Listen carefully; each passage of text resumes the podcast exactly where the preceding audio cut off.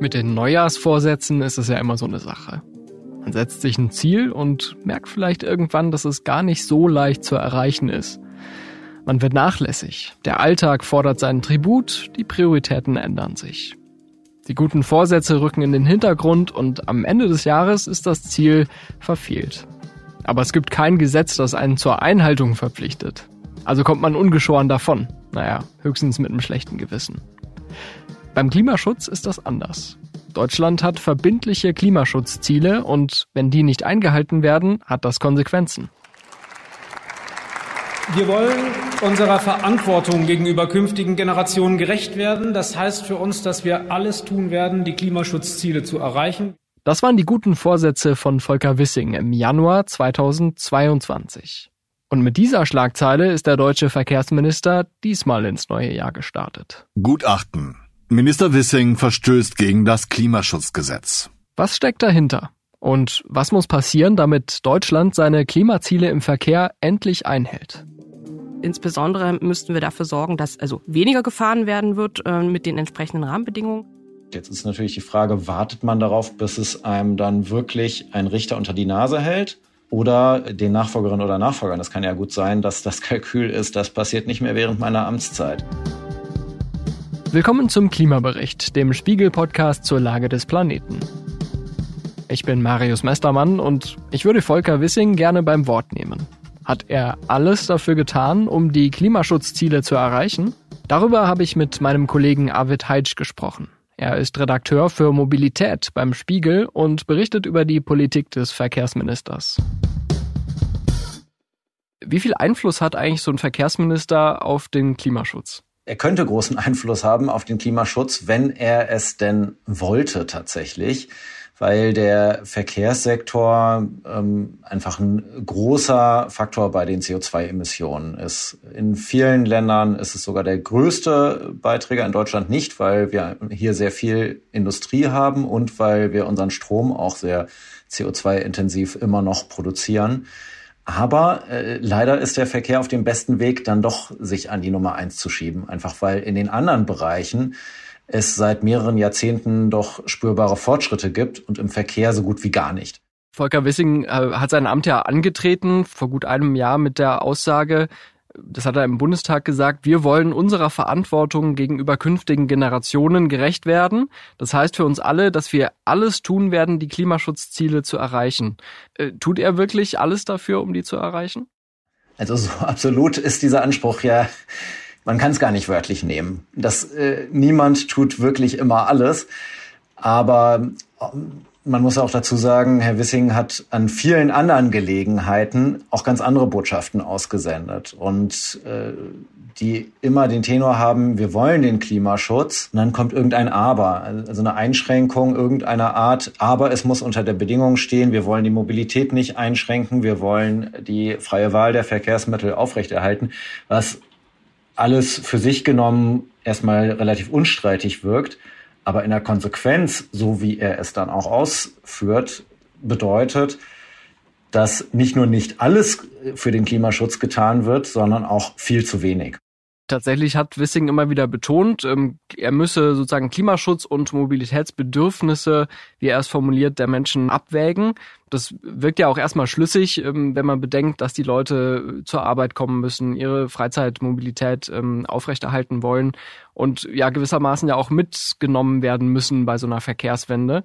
Aber findest du, dieser Ansatz ist richtig, dass das so als Gegenpole interpretiert wird? Wenn man jetzt sehr viel Zeit hätte, dann könnte man ganz entspannt daran gehen, erstmal einen offenen Ideenwettbewerb, wie machen wir das denn mit der klimaverträglichen Mobilität, wie passt es am meisten und möglichst konfliktfrei. Das ganze Thema ist extrem konfliktbelastet, weil viele Menschen nicht nur vom Auto abhängig sind, sondern äh, sich dadurch auch selbst mit dem Auto identifizieren. Das hat eine psychologische Komponente, das äh, mehrere Menschen sich dann persönlich angegriffen fühlen, wenn es Kritik am System Auto gibt und sich bedroht fühlen und entsprechend äh, in Abwehrhaltung darauf reagieren. Es ist auf jeden Fall eine extrem schwierige Aufgabe, das zu managen und dabei nicht den Klimaschutz unter den Tisch fallen zu lassen. Diese Schlagzeile von vorhin, Minister Wissing verstößt gegen das Klimaschutzgesetz, die stammt aus dem Handelsblatt. Die Kollegen hatten nämlich ein Gutachten vom Wissenschaftlichen Dienst des Bundestags in die Finger bekommen und dort stand ein klares Fazit drin. Volker Wissing wird den Ansprüchen des Klimaschutzgesetzes nicht gerecht. Er hat keine ausreichenden Maßnahmen vorgeschlagen, um die Klimaziele im Verkehrssektor einzuhalten. Dabei liegen die Lösungen eigentlich schon bereit, ganz offiziell nämlich beim Umweltbundesamt. Das hat auch für den Verkehrssektor viele Ideen, um ihn schnell klimafreundlicher zu gestalten. Also habe ich genau dort nachgefragt, was jetzt passieren muss. Mein Name ist Dr. Katrin Schikan. Ich leite derzeit kommissarisch die Abteilung Verkehr, Lärm und räumliche Entwicklung am Umweltbundesamt. Was hat denn das Umweltbundesamt mit den Klimazielen im Verkehrssektor zu tun? Das Umweltbundesamt berät wissenschaftsbasiert, die Politik und die Öffentlichkeit. Und natürlich äh, machen wir uns zu allen Fragen, wie die Umweltschutz angeht, Gedanken und beraten dazu und da eben unter anderem auch zum Verkehr, weil der Verkehr natürlich ein, ja, ein großes Feld auch ist, wenn man daran denkt, was er für Auswirkungen auf die Umwelt hat. Für diesen Sektor gibt es ja klare Leitplanken, was den Klimaschutz angeht. Wir haben in Deutschland ein Klimaschutzgesetz. Äh, das vorgibt, wie viele Tonnen CO2-Äquivalente ein Sektor ausstoßen darf. Vielleicht nochmal kurz zur Erklärung. Also von Äquivalenten spricht man, wenn äh, zum Beispiel beim Autofahren auch andere Gase mit einer Klimawirkung äh, ausgestoßen werden und man dann eben einen vergleichbaren Wert haben will. Jedenfalls lag die Grenze für diese Emissionen im, im, Jahr 2022 im Verkehrssektor bei knapp 139 Millionen Tonnen CO2-Äquivalente. Und ich verrate nicht zu viel, wenn ich jetzt sage, dass wir die überschritten haben, oder? Wir als Umweltbundesamt werden im März dazu die offiziellen Zahlen äh, bekannt geben. Es ist aber so, dass wir jetzt mit den Abschätzungen auch allein schon von den ersten äh, drei Quartalen für 2022 feststellen müssen, dass wir dann nicht auf dem richtigen Weg sind und dass zu befürchten steht, dass die Zahlen, die die Agora Energiewende gestern veröffentlicht hat, äh, ja in der Größenordnung liegen werden und äh, wir eben die Ziele auch im Verkehrssektor wieder sehr stark verfehlen werden die Agora Verkehrswende, das ist ein äh, Think Tank hier aus Berlin und die sagen 150 Millionen Tonnen. Das heißt, am Ende ist das eine Differenz von 11 Millionen Tonnen. Vielleicht nochmal kurz zur Einordnung. Also die meisten dieser Emissionen ähm, kommen offensichtlich aus dem Straßenverkehr. Der Expertenrat der Bundesregierung für Klimafragen äh, spricht davon 97 Prozent. Und davon wiederum stammen 60 Prozent von Pkw. Heißt das, da liegt der größte Hebel auch für Klimaschutz? Ja, wir haben einfach eine ganze Menge Pkw in Deutschland und die fahren sehr viel rum. Äh, und da liegt folglich auch ein sehr großer Hebel für den Klimaschutz. Und insbesondere müssten wir dafür sorgen, dass also weniger gefahren werden wird äh, mit den entsprechenden Rahmenbedingungen. Und der zweite äh, Hebel wäre, dass man dann die vorhandenen Pkws eben so schnell wie es geht auf Elektro umstellt und dann diese mit möglichst erneuerbaren Energien zeitnah betreibt. Übrigens hat auch der Energiesektor 2022 wohl seine Klimaziele verfehlt, was jetzt keine große Überraschung ist, nachdem wir Kohlekraftwerke wieder angeworfen haben.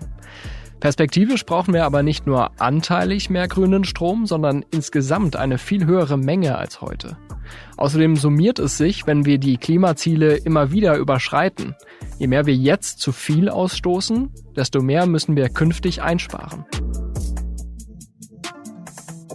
würde es uns jetzt sehr viel bringen, wenn wir sagen, wir stellen jetzt ganz schnell auf Elektroauto um, aber es gibt immer noch 40 Millionen Autofahrer in Deutschland? Also wir haben ja 46 Millionen Fahrzeuge, das ist eine ganze Menge. Also da kann quasi ganz Deutschland auf den Vordersitzen Platz nehmen. Das muss man sich auch überlegen. Dieser hohe Fahrzeugbestand ist natürlich ein äh, Problem, an das äh, wir gern auch ran wollen. Also mehr zu Autoteilen, äh, mehr dahin, dass eben der öffentliche Verkehr die Funktion der Mobilität sehr gut erfüllen kann und dass es nicht notwendig ist, ein privates Auto vorzuhalten. Das Ziel, dass wir viele Elektroautos in den Markt bringen wollen, das hat die Bundesregierung ja schon sehr lange, schon seit Angela Merkel. Ähm, problematisch ist aber, dass man natürlich nicht von heute auf morgen so viele Elektroautos herstellen kann. Das ist sozusagen ein Ressourcenproblem, ein Produktionsproblem.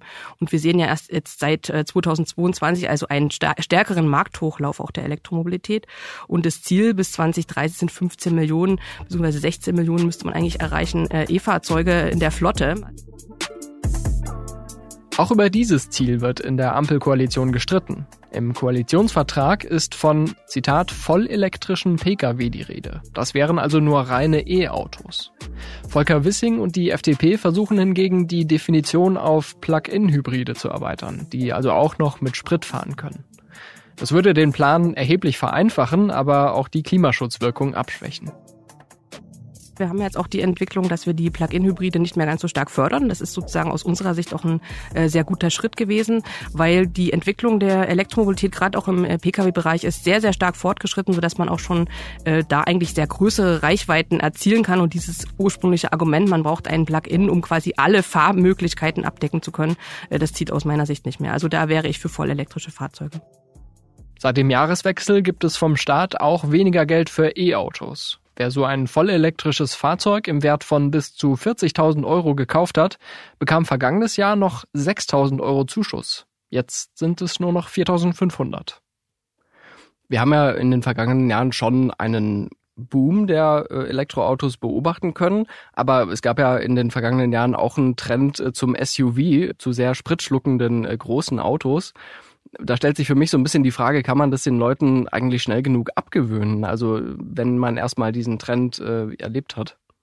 Also das ist eine Frage der Rahmensetzung, was wie viel kostet. Und im Moment ist es so, dass äh, die, die, der CO2-Preis, äh, der ja mit dem Brennstoffemissionshandelsgesetz eingeführt worden ist, ja, jetzt erstmal gleich geblieben ist für dieses Jahr, aber dass es deutlich teurer werden muss, eben solche spritschluckenden Autos auch zu fahren, sodass man das letztendlich am Geldbeutel merkt und sich dann überlegt, ob das dann wirklich notwendig ist. Das ist das eine.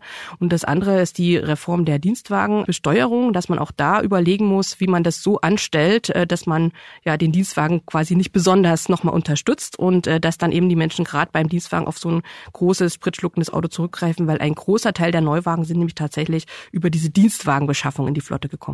Wenn Sie jetzt auf einen überzeugten Dieselfahrer treffen, äh, wie bringen Sie ihm bei, dass er mit seinem Verhalten ein Problem darstellt? Das ist ja auch unangenehm für Menschen, äh, wenn, wenn sie sowas hören. Ja, ich würde ihm erstmal erläutern, wie viel CO2 er ausstößt mit seinem Diesel. Es kommt auch an, ob er einen sehr effizienten neuen Diesel hat oder einen etwas älteren Diesel. Äh, und dann ähm, würde ich ihm erläutern, dass er natürlich perspektivisch auch einen höheren CO2-Preis da zu tragen hat und dass man sich das eben überlegen muss. Wir haben einen Vorschlag erarbeitet, wenn jetzt der CO2-Preis auch weiter steigen sollte. Ne? Also im Moment ist er ja bei diesen 30 Euro aber wir brauchen einen höheren CO2-Preis, also auf jeden Fall. Und äh, wenn der dann in äh, Größenordnung kommt, so dass es dann auch diesen überzeugten Dieselfahrer im Portemonnaie tatsächlich wehtut, dann haben wir als Vorschlag äh, erarbeitet, dass man eine Klimaprämie auszahlt für alle in Deutschland pro Kopf, um sozusagen das auszugleichen und dann die Menschen zu belohnen, die eben vielleicht keinen Diesel fahren, die können dann diese Klimaprämie für sich behalten. Über so ein Modell haben wir im Stimmenfang-Podcast vom Spiegel auch schon mal ausführlicher gesprochen. Und zwar mit der Klimaforscherin Brigitte Knopf. Die ist auch Mitglied im Expertenrat für Klimafragen. Ich verlinke die Folge mal in den Show Notes. Trotzdem wird es immer noch, weil Sie auch sagten, der Dieselfahrer, es gibt immer noch so sogenannte vulnerable Gruppen, so nennen wir das. Also das sind die Menschen, die vielleicht wirklich einen ganz weiten Pendelweg haben, die ein sehr kleines Einkommen haben und auch nicht die Möglichkeit, auf den öffentlichen Verkehr umzusteigen. Also wir haben das letztlich ausgerechnet, es sind ungefähr 0,7 Millionen Haushalte in Deutschland, also so von der Größenordnung. Und für die könnte man sich dann nochmal extra Förderprogramme überlegen, dass die besonders nochmal unterstützt werden, vielleicht bei der Anschaffung eines E-Fahrzeuges. Aber man muss nicht mit der Gießkanne rangehen, man muss äh, da eher wirklich auch gucken, wer hat da großen Bedarf und wen müssen wir unterstützen, um diese Transformation hin zu einer Elektromobilität auch im Verkehrsbereich zu schaffen. Volker Wissing hat sein Amt im Dezember 2021 übernommen. Für das Jahr kann man ihn also nicht verantwortlich machen. Aber mit dem Amt hat er auch die Klimabilanz für den Verkehrssektor geerbt und die war 2021 negativ. Der Verkehr hat drei Millionen Tonnen CO2-Äquivalente mehr ausgestoßen, als nach dem Klimaschutzgesetz erlaubt. Und Wissing musste sich darum kümmern, dass das kompensiert wird. Im Juli hat er deshalb ein Sofortprogramm vorgestellt. Wir wollen es erreichen, indem wir den Ausbau der Ladeinfrastruktur für Pkw und Nutzfahrzeuge konsequent vorantreiben, indem wir die Förderung für moderne, effiziente und klimaschonende Lkw-Trailer vorantreiben. Wir wollen es erreichen durch eine Ausbauoffensive im Bereich der Radverkehrsinfrastruktur. Zu dem Programm gehört auch eine Ausbau- und Qualitätsoffensive im ÖPNV. Sie wissen, das liegt mir besonders am Herzen. Und auch der Ausbau digitaler Arbeitsmethoden, mit denen sich Wege vermeiden lassen, ist ein wichtiges Element, das wir mit aufgenommen haben. Und hinzu kommt eine Anpassung der nationalen Treibhausgasminderungsquote, die wir schaffen wollen, indem wir beispielsweise klimafreundliche Kraftstoffe stärker nutzen. Damit erreichen wir nach einer Experteneinschätzung eine CO2-Einsparung bis 2030 in Höhe von zusätzlichen 13 Millionen Tonnen. Letztendlich war das die falsche Herangehensweise. Man muss natürlich das Gesamtziel im Blick behalten und auch die kumulierten Emissionen, also was man eben dann 2021 nicht geschafft hat mit den drei Millionen Tonnen CO2-Äquivalenten, das muss man eben zukünftig aufholen, aber gleichzeitig verschärfen sich auch die Ziele weiter. Also es ist ja nicht so, dass wir da sagen, gut, jetzt können wir nächstes Jahr dann quasi auf dem gleichen Level weitermachen, sondern wir müssen auch für 2023 in den Blick nehmen, dass da die Ziele wieder noch schärfer sind und noch mehr erfüllt werden muss. Und am Ende ist die Frage, ob man es in 2030 schafft, tatsächlich auf diese 85 80 Millionen Tonnen CO2-Äquivalente zu kommen. Und äh, da sehe ich im Moment in den vorgelegten Programmen noch nicht äh, die Erreichung dieses Zieles. Das ist ja auch letztens erst äh, diskutiert worden, dass man sich einig ist über die Lücke. Wie groß die jetzt ist, das wird noch diskutiert, aber dass eine Lücke besteht, äh, da ist man sich einig. Gut einen Monat nachdem Wissing sein Sofortprogramm vorgelegt hatte, meldete sich der Expertenrat für Klimafragen zu Wort. Die Vorschläge seien, Zitat, schon im Ansatz ohne hinreichenden Anspruch. Eine ziemliche Klatsche in Fachsprache, würde ich sagen. Aber hat das Ministerium daraus angemessene Schlüsse gezogen? Nein, das Verkehrsministerium spielt weiter auf Zeit. Also nach dem Zeugnis, was der Expertenrat Klima Wissing damals ausgestellt hat, das ist wirklich vernichtend. Das ist eine glatte Sechs. Die haben noch nicht mal die Prüfung zu Ende geführt, sondern gleich festgestellt beim ersten Sehen, er hat gar nicht versucht, die Ziele einzuhalten. Und dabei geht es nur um den kleinen Teil, um äh, die Korrektur für das Verfehlen der Klimaziele in einem einzelnen Jahr. Und wir reden noch gar nicht über die langfristige Strategie. Wie kommen wir weiter zu den ambitionierteren Klimazielen in den, zum Ende des Jahrzehnts, in den folgenden Jahrzehnten, wenn es irgendwann in Richtung emissionsfrei gehen soll? Also da liegt keine Idee vor, die man überhaupt prüfen könnte. Ob die reicht, ob das schlüssig ist, ob es Chancen gibt, dass das verwirklicht wird. Nichts davon ist im Ansatz vorhanden. Der Kurs, auf dem die Ampelkoalition mit Verkehrsminister Wissing jetzt gerade ist, würde bedeuten, dass die Zielverfehlung von Jahr zu Jahr größer wird. Die Konsequenz, sagt der Expertenrat Klima, ist, wenn das gesetzlich festgeschriebene Ziel noch bis 2030 erreicht werden soll, dann könnte es in wenigen Jahren soweit sein, dass plötzlich komplett auf Null gesteuert werden muss. Also statt allmählich, aber konsequent die Emissionen zu reduzieren, wäre das Gesetz praktisch nur noch zu erfüllen, indem die Bundesregierung komplett den äh, Benzin- und Dieselbetriebenen Verkehr stilllegt. Was natürlich völlig unvorstellbar ist. Ein Beispiel für die mangelhafte Strategie des Verkehrsministers, die Ladesäulen für E-Autos, die das Rückgrat der Verkehrswende auf der Straße sein sollen. Also was die Ladeinfrastruktur angeht, äh, da muss die Geschwindigkeit weiter deutlich erhöht werden. Also da haben wir zu lange Anlaufschwierigkeiten gehabt. Ich glaube, da ist jetzt äh, das Verkehrsministerium mit diesem Masterplan sehr stark unterwegs, was zu tun. Aber auch da würden wir uns natürlich wünschen, dass die Ausbaugeschwindigkeit weiter steigt gehen wir mal von den Pkw weg und äh, schauen auf die anderen 40 Prozent im Verkehrssektor. Da denke ich jetzt vor allem an so große Trucks, die über die deutschen Autobahnen fahren äh, und Güter transportieren, alles Mögliche. Äh, wo könnte man da ansetzen, um äh, relativ schnell auch Effekte zu erzielen? Ja, auch da müssen wir vielleicht nochmal auf die europäische Ebene gucken. Da werden ja im Moment im Rahmen von diesem Fit for 55-Paket auch ähm, verschiedene äh, Grenzwerte und äh, Zielvorgaben diskutiert. Also da äh, wünschen wir uns ambitionierte Flottenzielwerte, die dazu führen, dass eben auch perspektivisch gerade bei den äh, größeren LKWs auch Elektromobilität Einzug halten kann. Das ist der eine Bereich. Und der andere Bereich ist zu schauen, wie man dann natürlich die Nutzung der Infrastruktur auch so gerecht bepreist, dass es eben ein, sage ich mal, ein gerechten Preis gibt für den Transport und dass dann auch die Alternativen, wie beispielsweise eben der Schienengüterverkehr, konkurrenzfähig ist. Also dass man durch Lkw-Maut, Anpassungen dazu, dafür sorgt, dass die externen Kosten noch weiter angelastet werden. Also dass dann der, ein ehrlicher Preis auf der Straße herrscht. Wir werden die Straße immer brauchen. Also es wird nicht so sein, dass wir alle Güter nur noch auf der Schiene transportieren können. Aber wir müssen die verlagerbaren Güter verlagern und schauen, dass eben nicht unnötig dann noch Dinge auf der Straße transportiert werden, die dann durch die gerechte Bepreisung einfach viel zu teuer werden sie auf der Straße zu fahren. In der Ampelkoalition gibt es seit einigen Monaten Streit darüber, welche Priorität Deutschland der Straße einräumen sollte. Volker Wissing will den Ausbau der Fernstraßen forcieren und ähnlich beschleunigen, wie das bei den LNG-Terminals gemacht wurde. Das heißt weniger bürokratische Hürden, weniger Prüfungen. Bei Katrin Gikan stößt das auf Skepsis. Gerade wenn man dann da argumentiert, dass man eben Umweltprüfungen beispielsweise weglässt, dann äh, haben wir natürlich als Umweltbundesamt damit ein Problem, weil die haben natürlich einen bestimmten Zweck. Und wenn man das einfach weglässt, dann äh, wird da Tür und Tor geöffnet für eine Beschädigung der Umwelt, die man vielleicht nicht mehr wiederherstellen kann.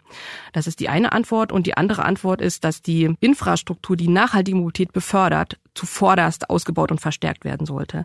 Und äh, gerade wenn man an Schieneninfrastruktur denkt, da haben wir einen großen Nachholbedarf und äh, gleichzeitig haben wir aber auch einen Nachholbedarf bei dem bei dem Erhalt der vorhandenen Infrastruktur. Also denken Sie an die vielen tausend Brücken in Deutschland, die marode sind und die saniert werden müssen. Also da ist unser äh, Plädoyer zu sagen, Erhalt äh, vor Neubau auf jeden Fall und dann beim Neubau auch die Priorisierung äh, der nachhaltigen Mobilitätsinfrastruktur. Und das wäre in dem Fall die Schiene und die, die Binnenschifffahrt. Es gibt in dieser Koalition ja sehr unterschiedliche Vorstellungen darüber, wie eine zukunftsgerichtete Mobilitätspolitik aussehen soll und welchem Leitgedanken äh, sie folgen soll. Jetzt hat die FDP eben dieses Verkehrsministerium inne und scheint da ja auch so diesen Leitgedanken Technikoffenheit, äh, Fortschritt durch Innovation äh, durchaus sehr stark in den Mittelpunkt zu setzen. Kann uns das zu unseren Zielen bringen?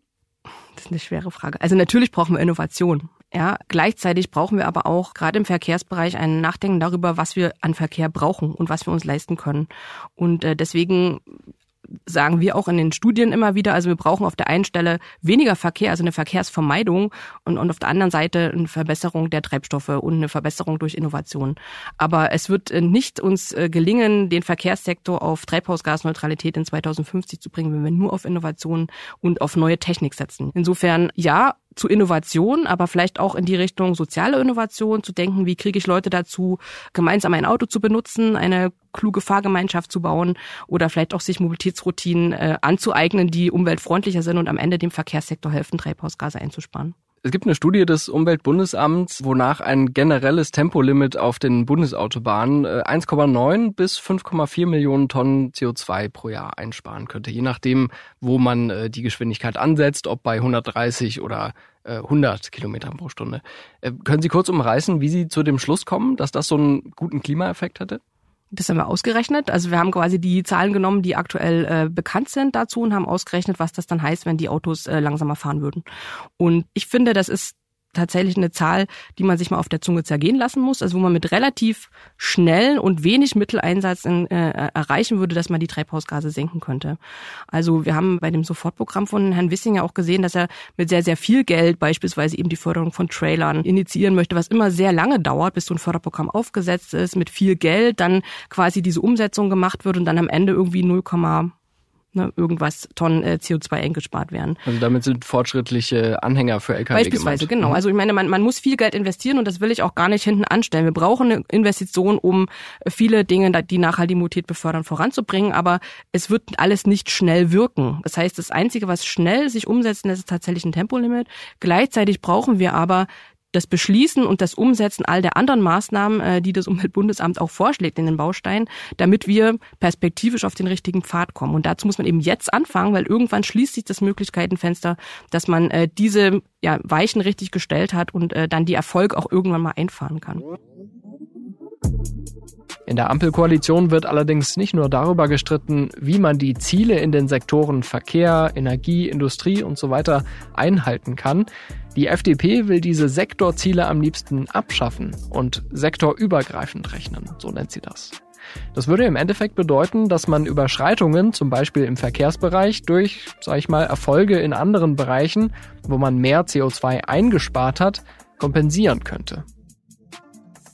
Das könnte eine Idee sein, um den Koalitionsfrieden zu wahren. Es ist auch ansatzweise im Koalitionsvertrag schon äh, festgeschrieben äh, worden, dass man in diese Richtung denken will.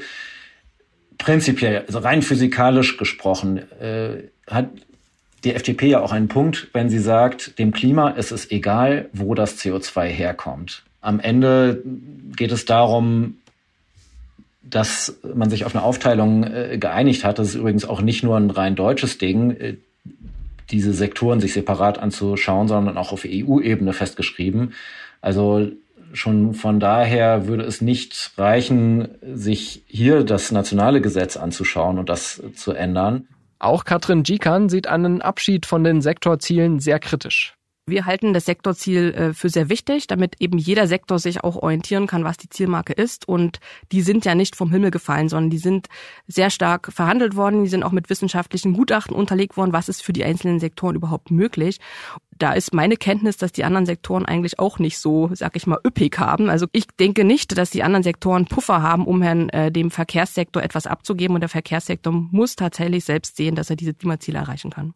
Einen Hoffnungsschimmer gibt es aber auch in der Verkehrspolitik von Volker Wissing wirklich sehr positiv finde ich, dass der Radverkehr deutlich an Schwung gewonnen hat und dass auch der Verkehrsminister wieder mehr Geld eingestellt hat, um den Radverkehr zu fördern. Das ist ja auch äh, ein positives Outcome von diesem Sofortprogramm gewesen.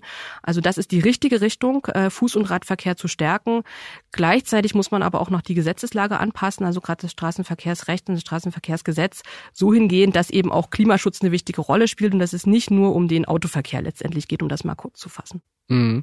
Und ist es nicht im Straßenverkehrsrecht auch so, dass noch sehr viel hierarchisch äh, vorgegeben wird, dass es zum Beispiel Kommunen schwerfällt, dann zu sagen, auch wir könnten eigentlich mal hier sowas ausprobieren, äh, so, so einen neuen Radweg bauen oder die Straße umwidmen? Ähm, das ist relativ schwierig, ne?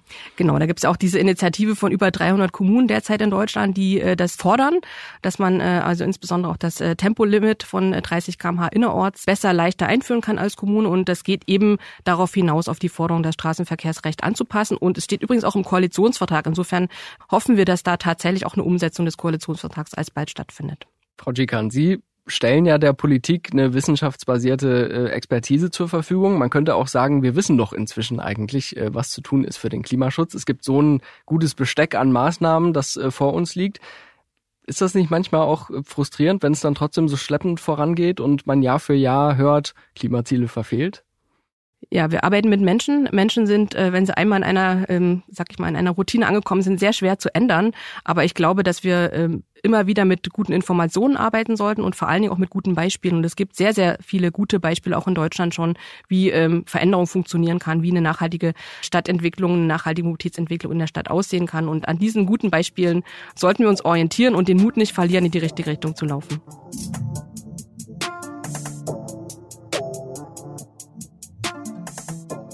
Vergangene Woche äh, hat auch ein Gutachten vom Wissenschaftlichen Dienst des Bundestags Wissing im Endeffekt vorgeworfen, dass er gegen das Klimaschutzgesetz verstoßen hat. Darüber hat das ähm, Handelsblatt berichtet. Hm, hat sowas eigentlich Konsequenzen? Also man kann als Minister ja nicht einfach gegen Gesetze verstoßen. Ja, er persönlich ist nicht haftbar. Äh, juristisch ist das eben etwas schwierig. Was folgt daraus, wenn äh, die Bundesregierung als Institution ihrer gesetzlichen Pflicht nicht nachkommt. Es gibt verschiedene Klagen von Umweltschutzverbänden. Die haben ja auch schon äh, verschiedene gerichtliche Erfolge äh, erreicht. Aber das erstmal dauert es Jahre, solche Prozesse zu führen. Und dann ist auch die Frage, welche praktische Konsequenz hat das dann, wenn am Ende in letzter Instanz festgestellt wird, ja, das ist ein Gesetzesbruch und die Regierung muss gezwungen werden, das Nötige zu tun, um diese Ziele zu erreichen. Auf diesem Weg ist überhaupt auch erst das Klimaschutzgesetz in der heutigen Form zustande gekommen. Auch das würde ja wieder äh, Zeit in Anspruch nehmen, bis das erstmal festgestellt ist, die wir eigentlich gar nicht haben. Ne? Und dann würde es immer noch heißen, dass der politische Prozess, ist ja auch richtig in der Demokratie, eingehalten werden muss, um das mit konkreten Maßnahmen zu unterlegen. Ich kann mir nicht vorstellen, dass äh, das Bundesverfassungsgericht jetzt haarklein sagt, äh, deshalb braucht ihr jetzt ein Tempolimit 100 und äh, in die Innenstadt darfst du nur noch zu Fuß gehen, sondern das müssen schon noch die gewählten Entscheidungsträgerinnen und Entscheidungsträger wie Herr Wissing diskutieren mit Mehrheit beschließen. Aber trotzdem führt kein Weg dran vorbei, dass das jetzt einfach geltende Rechtslage ist und die Konsequenz daraus folgt. Jetzt ist natürlich die Frage, wartet man darauf, bis es einem dann wirklich ein Richter unter die Nase hält? Oder äh, den Nachfolgerinnen oder Nachfolgern. Das kann ja gut sein, dass das Kalkül ist, das passiert nicht mehr während meiner Amtszeit. Wissing hat ja äh, innerhalb der Koalition schon sehr viel Kritik genau dafür einstecken müssen, dass er da auf Zeit spielt. Also das Jahr hat äh, ziemlich ungemütlich begonnen äh, mit Kritik von Robert Habeck und von der grünen Chefin Ricarda Lang. Die sagte sogar explizit, das Verkehrsministerium müsse jetzt dringend einen Plan vorlegen. Rechnest du damit, dass das Wirkung zeigt? Also im, im Wirtschaftsministerium hieß es ja, man würde gerne im Frühjahr jetzt dann den neuen Plan sehen aus dem Hause Wissing. Ich rechne nicht damit, nein. Also dafür habe ich das Spiel jetzt schon im vergangenen Jahr zu oft gesehen. Das gab es wirklich mehrfach, äh, dass die, also teils lief es auch hinter den Kulissen ab, aber davon haben wir auch einiges mitbekommen. Das äh, Verkehrsministerium und Klimaministerium äh, miteinander sich verhakt haben. Die Grünen und die FDP auf der parteipolitischen Ebene sind ja auch die beiden Parteien, die die Häuser führen jeweils. Aber die Grünen machen ja auch immer nur so weit Druck, dass sie Wissing auffordern zu handeln. Ist ja auch klar. Sie haben in den Koalitionsverhandlungen nicht die Hand gehoben, als es hieß, äh, wer möchte dieses Haus besetzen, das Ministerium. Jetzt ist das eben in der Verantwortung der FDP und von Volker Wissing. Und wenn der nichts tut, dann passiert da auch nichts. Ich habe mal beim Verkehrsministerium nachgehakt, wie es sicherstellen will, dass Deutschland seine Klimaziele im Verkehrssektor in den kommenden Jahren erreicht. Die kurze Antwort in meinen Worten, es gibt noch keinen Plan. Die längere Antwort, das Ministerium spricht von Auslegungsunterschieden mit Blick auf das Klimaschutzgesetz. Zur Erinnerung, 2021 waren die Emissionen um drei Millionen Tonnen CO2 zu hoch. Das sei durch das Sofortprogramm zur Einsparung von 13 Millionen Tonnen ja schon mehr als ausgeglichen, meint das Verkehrsministerium. Der Haken an der Sache, die angeblichen Sofortmaßnahmen sind auf die Zeit bis 2030 gerechnet. Wenn wir davon ausgehen, dass der Verkehrssektor allein vergangenes Jahr nochmal 11 Millionen Tonnen zu viel an CO2 ausgestoßen hat, dann ist die Einsparung schon wieder dahin. Und sonst? Ein Sprecher verweist auf ein sektorübergreifendes Sofortprogramm. Das werde gerade unter Federführung des Ministeriums von Robert Habeck erarbeitet. Den Beratungen wolle man nicht vorgreifen, heißt es weiter, und, Zitat, der Abschluss wird bis Frühjahr 2023 angestrebt. Immerhin verspricht das Verkehrsministerium, das Klimaschutz-Sofortprogramm wird die absehbaren Lücken in allen Sektoren durch zusätzliche Maßnahmen schließen. Ich bin sehr gespannt. Für diesen Dienstag hat Bundeskanzler Olaf Scholz einen Mobilitätsgipfel im Kanzleramt einberufen. Auch Volker Wissing soll mit dabei sein. Schauen wir mal, ob es wie in gestrigen Zeiten ein sogenannter Autogipfel wird oder ein echtes Mobilitätstreffen für den Verkehr von morgen. Und was ist noch passiert in der Klimapolitik? Das berichtet Olaf Häuser. In Lützerath spitzt sich der Konflikt um die Kohle zu. Die Polizei bereitet sich darauf vor, das Dorf zu räumen. Am Wochenende versammelten sich mindestens 2000 Menschen, um für den Erhalt der Siedlung am Rande des Tagraus Garzweiler zu demonstrieren. Der Energiekonzern RWE will dort weiter Kohle abbauen. Die Räumung könnte nach Polizeiangaben am Mittwoch beginnen. Deutschland setzt bei der Energiewende auf Wasserstoff aus Norwegen. Eine entsprechende Partnerschaft haben Wirtschaftsminister Robert Habeck und der norwegische Premier Jonas Gahr in Oslo verabredet. Bis 2030 soll dafür eine Pipeline gebaut werden. Erinnern Sie sich noch an die Bilder aus Pakistan im vergangenen Sommer? Ein Drittel des Landes wurde damals überschwemmt, 1700 Menschen kamen ums Leben. Die Vereinten Nationen führen die Flutkatastrophe auf den Klimawandel zurück und sammelten jetzt bei einer Konferenz in Genf Geld für den Wiederaufbau ein. Deutschland will sich mit 84 Millionen Euro beteiligen. Das war Klimabericht, der Spiegel-Podcast zur Lage des Planeten. Wir freuen uns über Feedback an klimabericht.spiegel.de und über eine Bewertung bei Spotify, Apple Podcasts und Co. Fünf Sterne sind natürlich die besten. Ich bedanke mich für den Support bei der Produktion bei Olaf Häuser, Philine Klinger und Philipp Fackler. Wir hören uns kommende Woche wieder. Bis dann!